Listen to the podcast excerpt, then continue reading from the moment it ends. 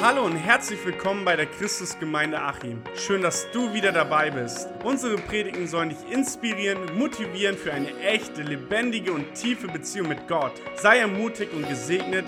Wir wünschen dir viel Spaß.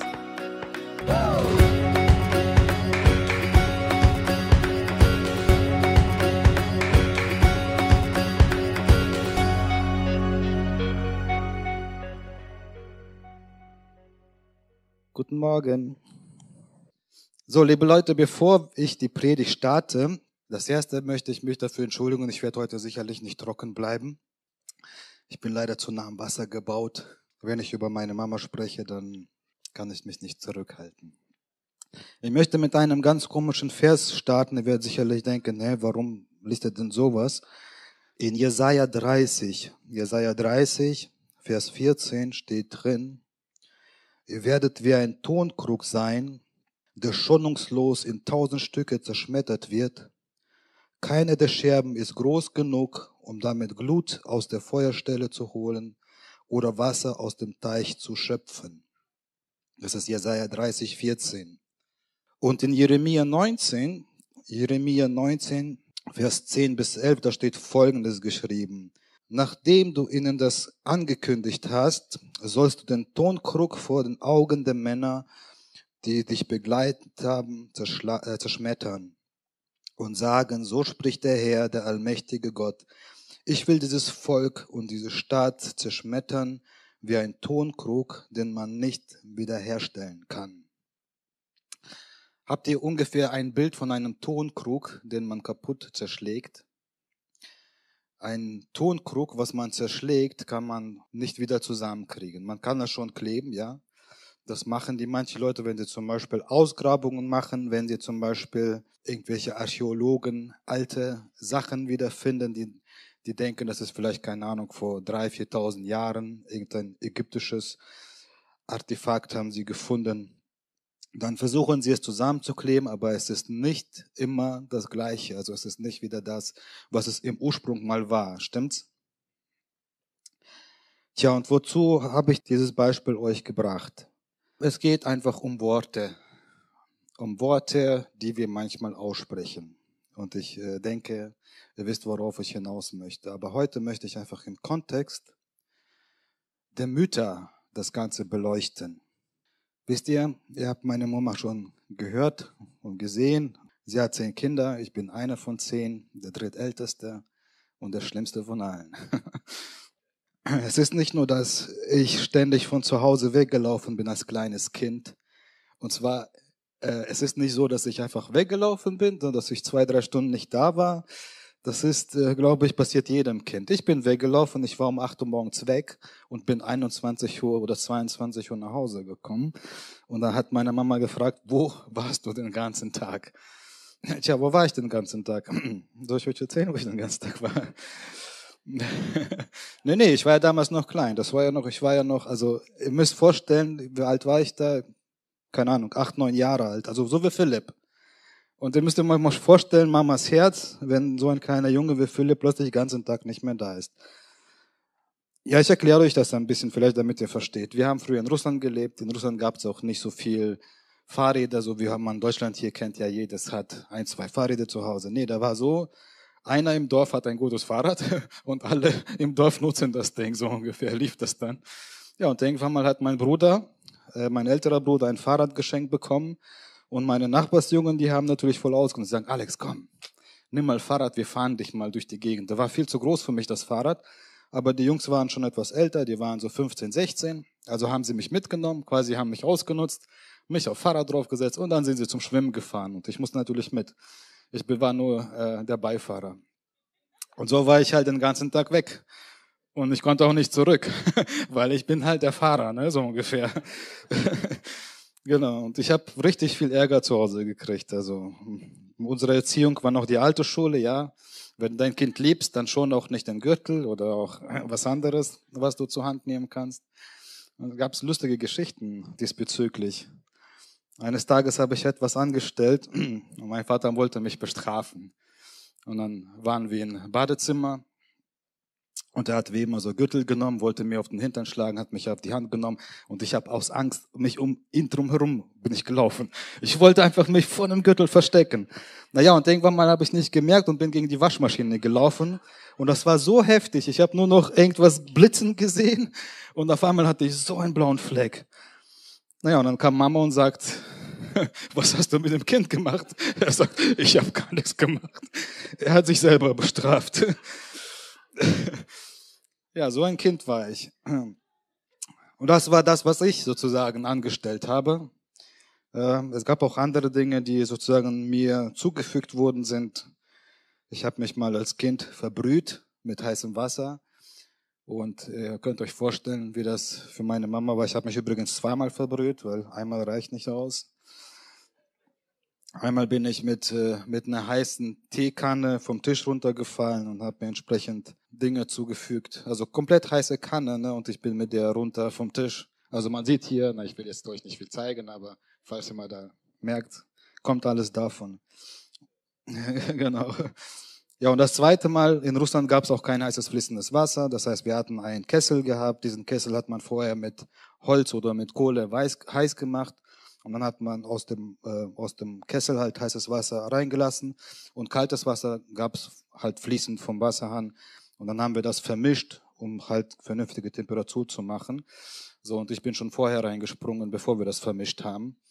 Und entsprechend sahen meine Füße auch aus. Und äh, ich muss einfach sagen, da ist das, was ich einfach meiner Mutter sehr, sehr dankbar bin. Dass sie mich nicht aufgegeben hat, weil die Erste haben gesagt, zu meiner Mama, die haben gesagt, die Verbrennungen sind so stark, dass wir wahrscheinlich die Füße abnehmen müssen. So, meine Mama hat gesagt, dann pflege ich ihn halt zu Hause. So, und ihr könnt euch vorstellen, wie das ist, ein Kind zu haben mit verbrannten Füßen und illegal zu Hause zu pflegen. Das war keine legale Sache. Meine Mutter hätte auch ins Gefängnis gehen müssen oder vielleicht auch nicht ins Gefängnis, aber sie hätten sicherlich mich wegnehmen können und hätten mich in Heim stecken können oder wie auch immer. Meine Mutter war so tapfer und ich bin ihr unheimlich viel, viel, viel dankbar dafür, dass ich heute stehen kann. Ich kann laufen, ich kann alles tun. Ich werde jetzt keine Details erzählen. Wer das gerne hören möchte, er kann mich gerne besuchen. Es gibt was Leckeres zu essen und danach reden wir darüber. Ich mache den Schaschlik. Ich habe euch hiermit alle eingeladen. Bitte nicht alle auf einmal, aber ihr seid alle herzlich eingeladen.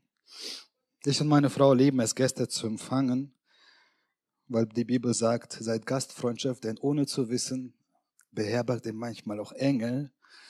Und ich freue mich, wenn ich dir dann im Himmel wiedersehe. Wo die sagen, Alex, das war so lecker bei dir. Ja, die werden uns später uns bedienen, die Engel, und ich will schon mal gute Karten haben bei denen. Okay, zurück zu meinem Tonkrug. So lieb auch unsere Mütter sind, ja, so lieb sie auch so sind, manchmal können wir Dinge aussprechen und das trifft wie ein Stein in so einen Krug. Und ich kann mir fast 100 Prozent kann ich sagen, Mamas Herz ist nicht mehr das, was es einmal war.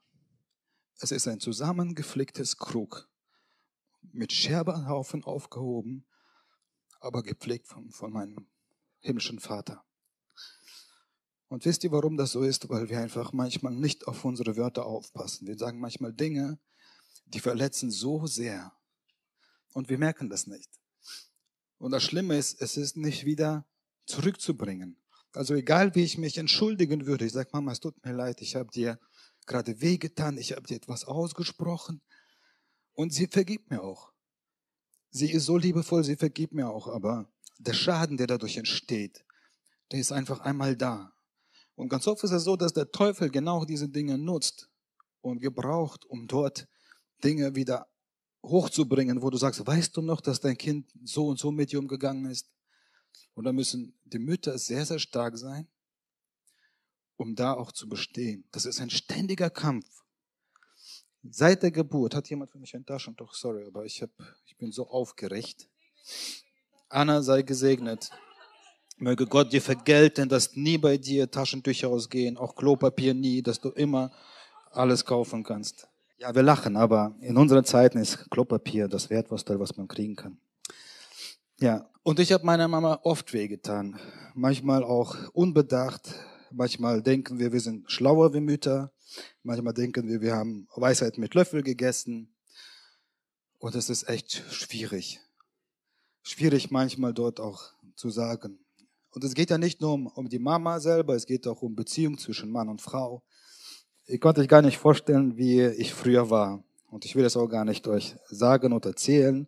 Ich war sehr böse und ich kämpfe mit mir. Manchmal kommt es noch aus mir heraus. Ich freue mich, dass ihr euch das gar nicht vorstellen könnt, aber manchmal ist es so. Und ja, es ist schwierig auch. Auch meiner Frau gegenüber war ich manchmal so, dass ich Dinge ausgesprochen habe, wo ich dachte, ich bin so cool. Ja, ich bin hier der Mann, ich muss hier den Dicken markieren. Und das Problem ist aber, wenn einmal Verletzung da ist, die wiederherzustellen, ist sehr, sehr, sehr schwierig. Und ich behaupte sogar, es ist unmöglich. Es sei denn, es gibt einen Gott, an den wir glauben, stimmt's? Und Gott ist nämlich so gut, er kann nicht nur, er hat nicht nur so einen Superkleber, er kann etwas Neues schaffen. Er macht das so, wie eine Frau mit einer Pflanze macht. Die sagt, weißt du was, komm, wir verpflanzen mal die Pflanze aus einem kaputten Topf in einen neuen, heilen, schönen Topf. Und so ist das Leben von einem Topf in den anderen gewachsen. Und so behaupte ich einfach, dass meine Mama nur so glücklich ist und so wunderbar ist, weil Gott ihr einfach aus Liebe, aus Gnade einfach ein neues Herz geschenkt hat. Wir sind zehn Kinder. Wir sind alle verheiratet. Wir haben alle Kinder. Und wisst ihr was, meine Mama ist nicht nur für die Kinder da. Sie ist für die Schwieger Töchter da, sie ist für die Schwiegersöhne da, sie ist für ihre Enkelkinder da. Und ich weiß, dass eine Mama besonders gesegnet ist von Gott. Jede Mama, also jetzt nicht nur meine Mama, jede Mama. Weil menschlich gesehen ist es einfach nicht möglich, so viel Liebe aufzubringen, so viel Geduld aufzubringen. Wir zählen mittlerweile 44 Personen in unserer Familie und alle kommen zu Mama. Alle. Weil die einfach so viel Liebe ausstrahlt. Wisst ihr, es gibt manchmal Familie, es gibt einen Sohn und dieser Sohn heiratet und diese Schwiegertochter sie hasst und kann ihre Schwiegermutter nicht ausstehen. Wisst ihr, es ist eine kleine Familie und es läuft gar nichts.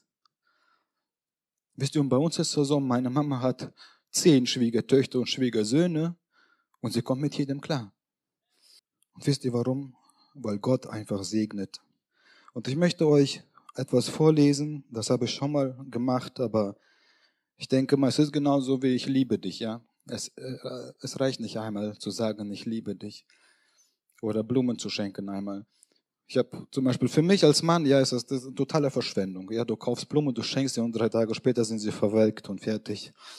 Und ich denke, wozu das Ganze? Aber meine Frau liebt unheimlich Blumen und deswegen kaufe ich hier Blumen.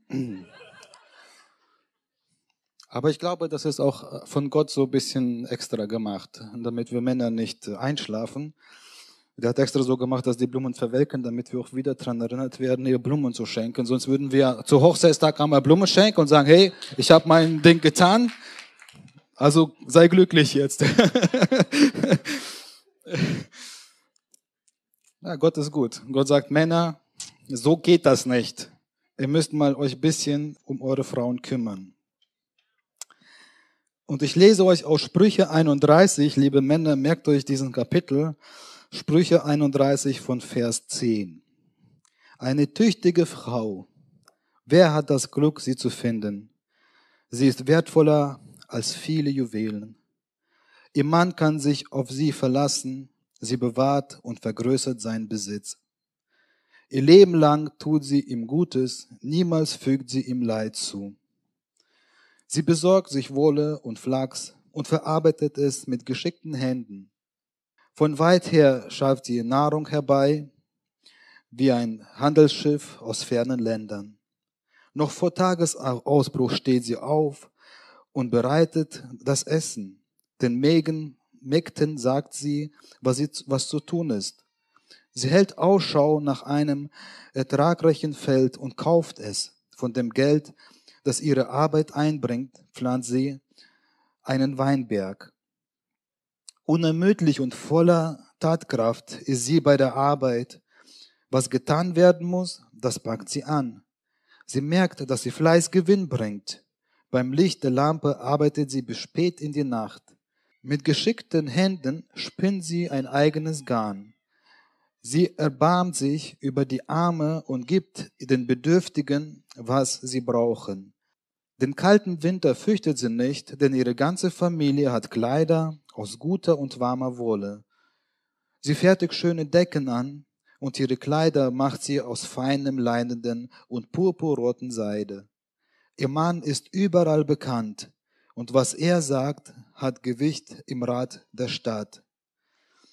Sie näht Kleidung aus wertvollen Stoffen und verkauft sie. Ihre selbstgemachten Gürtel bietet sie den Händlern an. Sie ist eine würdevolle und angesehene Frau. Zuversichtlich blickt sie in die Zukunft. Sie redet nicht gedankenlos und ihre Anweisungen gibt sie freundlich. Sie kennt und überwacht alles, was in ihrem Haus vor sich geht. Zu nur Faulheit kennt sie nicht.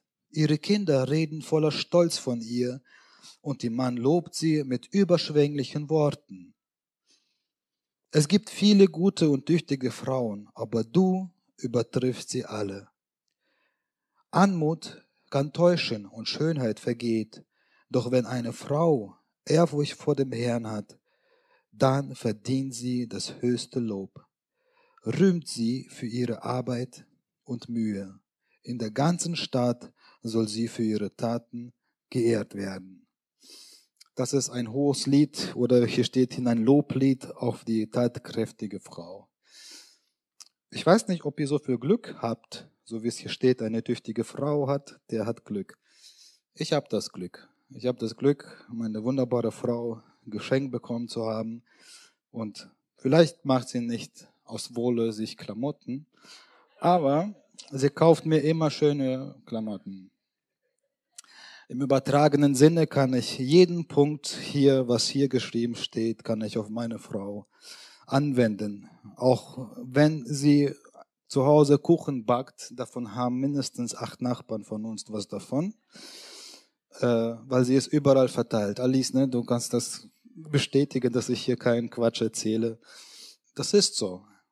Ich bin leider nicht so und ich bin froh, dass wir vor dem Herrn eins sind, ja.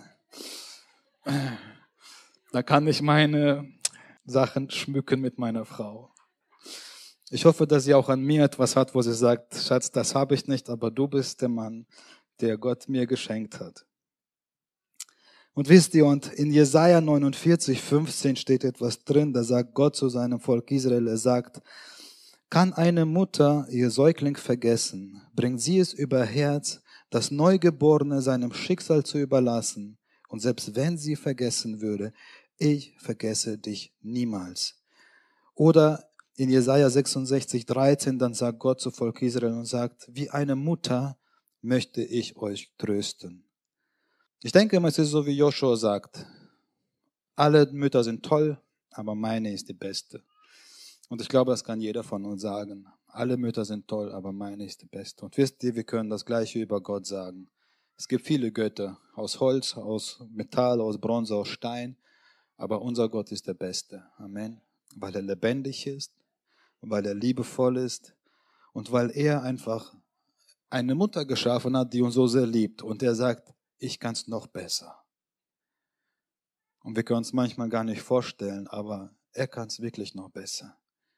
Weil es gibt tatsächlich auch Mütter, die Kinder gebären und sie auf den Müll schmeißen, weil die einfach sagen, das ist für mein Leben jetzt gerade nicht passend, ich brauche das Kind nicht. Oder sie treiben es schon vorher ab, weil sie einfach keinen Bock auf das Kind haben. Gott ist nicht so. Er sagt, selbst wenn eine Mutter es übers Herz bringt, ich werde das niemals tun. Und deswegen müssen wir uns da immer aufpassen, was wir Gott gegenüber sagen. Wir können Gott nicht sagen, Gott, du hast mich vergessen, Gott, du hast mich verlassen, Gott, du hast das und das für mich nicht getan. Hat das jemals euch, eure Mama das gemacht? Hat jemals die Mama sein Kind vergessen? Also meine Mama hat nicht vergessen. Selbst wenn ich ein paar Monate äh, unterwegs bin manchmal passiert das so, dass ich ein paar Monate Mama nicht sehe. Warum? Na, wir sind viele. So, und wenn ein Kind zu Mama kommt, ja, sagen wir mal, ein Kind kommt die Woche. Lass uns zwei Kinder die Woche kommen. Ja, wir sind zehn, das heißt, fünf Wochen müssen vorbeigehen, bis jedes Kind einmal da war. Naja, und manchmal klappt es auch nicht, jede Woche mal da zu sein, weil wir sagen, Mama braucht auch mal Ruhe. Ja, dann passiert schon mal, dass wir mal alle zwei Monate sehen. Manchmal sind wir öfters mal da, manchmal nicht, aber so ist es. Und niemals ist es so, dass ich zu Mama komme und sage, weißt du, Schatz, das passt heute nicht, geh mal wieder nach Hause. Nein, das macht sie nicht. Ich meine, ich mache es auch schlau genug, ich rufe vorher an und sage, Mama, hast du Zeit, damit ich mir das nicht äh, sozusagen anhören muss, dass ich nicht willkommen bin. Äh, deswegen, man muss ja von beiden Seiten so ein bisschen die Richtung nehmen. Aber wisst ihr, genau so ist es bei Gott. Wenn wir Gott vernachlässigen und Gott einfach nicht zu ihm beten, ja, wir lesen nicht Wort mit ihm, wir haben keine Gemeinschaft mit ihm, so ist es nicht Gott schuld, sondern wir sind schuld, dass wir die Gemeinschaft nicht haben. Wisst ihr, wir können auch so leben. Wozu brauche ich Mama? Ich habe meine Arbeit, ich habe meine Frau, ich habe mein eigenes Familie, ich brauche Mama nicht mehr. Ja, ich bin selbstständig. Ja, das ist so, man kann auch so leben. Man kann aber auch sagen, ich möchte die Beziehung pflegen, bis meine Mama irgendwann mal nach Hause kommt. Stimmt's? Und ich glaube, wir sollten alle darüber nachdenken, wie wir mit unseren Müttern umgehen. Und besonders, was wir ihnen sagen. Und wisst ihr, ich habe heute diese Sprüche vorgelesen. Manchmal wissen wir genau das. Unsere Frauen sind so, ja. Die stehen morgens auf, die tun und machen und, und tun. Aber wie oft sagen wir ihnen das, dass wir das sehen? Ganz oft machen wir es andersrum. Wir sagen, Schatz, hast du gemerkt, ich habe heute den Tisch aufgeräumt. Hast, hast du gemerkt, ich habe heute den Grill sauber gemacht. Wir wollen immer Aufmerksamkeit auf uns. Ja, wir wollen immer hier meine Brust. Aber wisst ihr, Frauen, die machen das und schweigen, weil sie es einfach müssen, weil sie es einfach so gelernt haben, weil die einfach so so sind, wie sie sind. Gott hat sie wunderbar gemacht. Und wir Männer sollten einfach zusehen, dass wir es ihnen weiß machen und sagen, hey, ich habe es nicht übersehen ich sehe das, dass du aufmachst. Meine Frau zum Beispiel steht morgens auf, sie muss um sechs schon bei Lidl sein. Ja, und trotzdem hat sie Butterbrote für meine Kinder gemacht. Ja, ich würde wahrscheinlich morgens aufstehen, wie schon, ab und die Schule, Butterbrote gibt's nicht. Vielleicht weiß meine Frau, dass ich so bin und versorgt das schon mal vor, dass wenigstens die Kinder was zu essen haben. Aber so ist meine Frau. Und ich hoffe, dass eure Frauen auch so sind. Vielleicht besser, ich weiß es nicht. Weil besser als meine Frau kann er sowieso nicht sein. Das kann jeder, glaube ich, von sich behaupten, der seine Frau liebt. Aber ich möchte einfach trotzdem, dass wir heute Mütter ehren, dass wir heute Frauen ehren, möchte ich trotzdem sagen, unser Gott ist der Beste. Amen.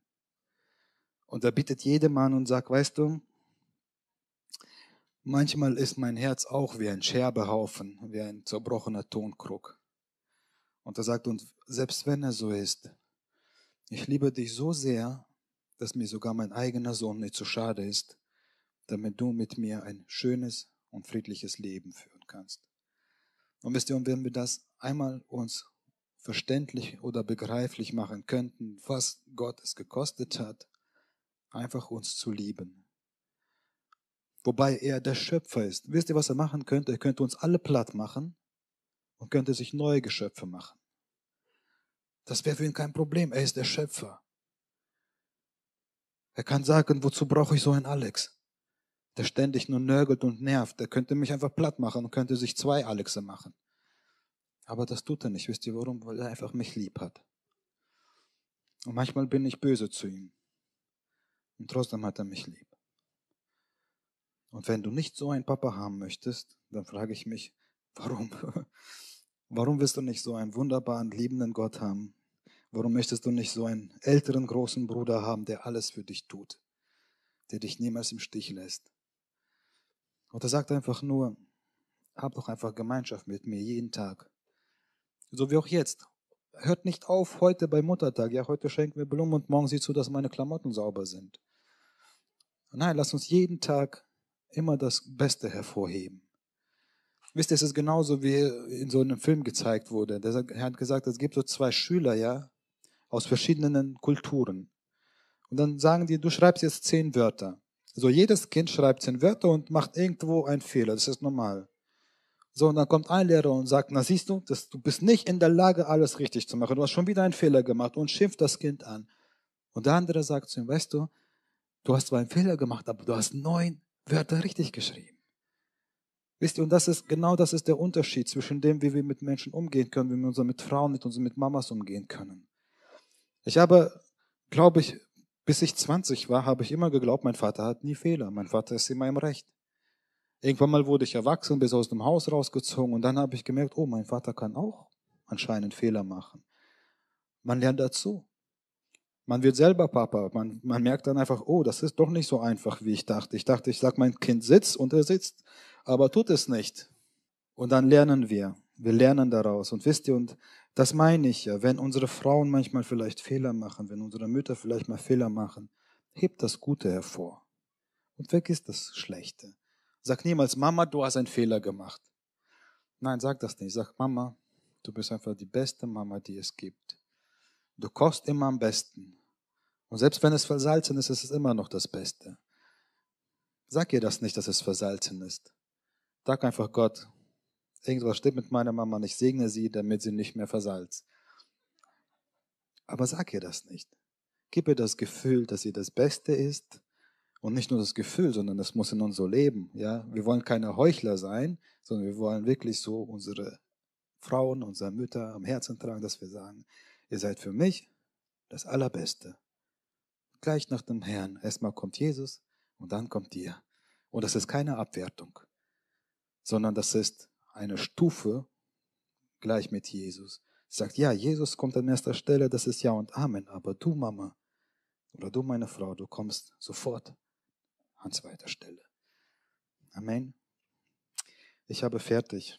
Ich möchte beten, möchte unsere Frauen, unsere Mütter segnen. Himmlischer Vater, ich danke dir dafür, dass du so ein guter Gott bist und dass du uns so sehr liebst und dass du, dass du diese Liebe unseren Müttern geschenkt hast, sondern dass unsere Mütter einfach diese Liebe weitertragen an ihre Kinder, Herr. Danke dir dafür, dass du uns sie geschenkt hast und dass wir sie haben, Herr. Ich danke dir dafür, dass du sie beschenkst mit viel Geduld. Danke, dass du ihre Herzen heilst, wenn wir sie kaputt machen durch unsere Wörter, durch unser Verhalten. Und vergib uns, dass wir das manchmal tun. Und ich bitte dich für jede Mama, die hier sitzt, für jede Mutter, die vielleicht noch werdende Mutter wird, schenke einfach ein gutes Herz, das nicht so einfach zerbricht, sondern das einfach es ertragen kann, so wie du es Jesus ertragen hast. Du hast gesagt, ja, es tut gerade weh, aber ich liebe meine Kinder. Und ich segne sie mit vollem Segen, Herr, dass kein Mangel an ihnen ist, dass nichts, was ihnen fehlt, ihnen irgendwie Leid zufügt, Herr, sondern dass du ihnen unter einen besonderen Schutz stellst, Herr. Dass sie niemals ertragen müssen viel Leid. Und selbst wenn, Herr, selbst wenn du vorgesehen hast, dass wir manchmal Leid ertragen müssen, du bist unser Tröster in der Not. Du bist unser Tröster im, im Leid und du bist unsere Zuflucht, wenn wir wirklich in Schwierigkeiten stehen. Ich ehre unsere Mütter und ich ehre vor allem dich, Herr. Amen.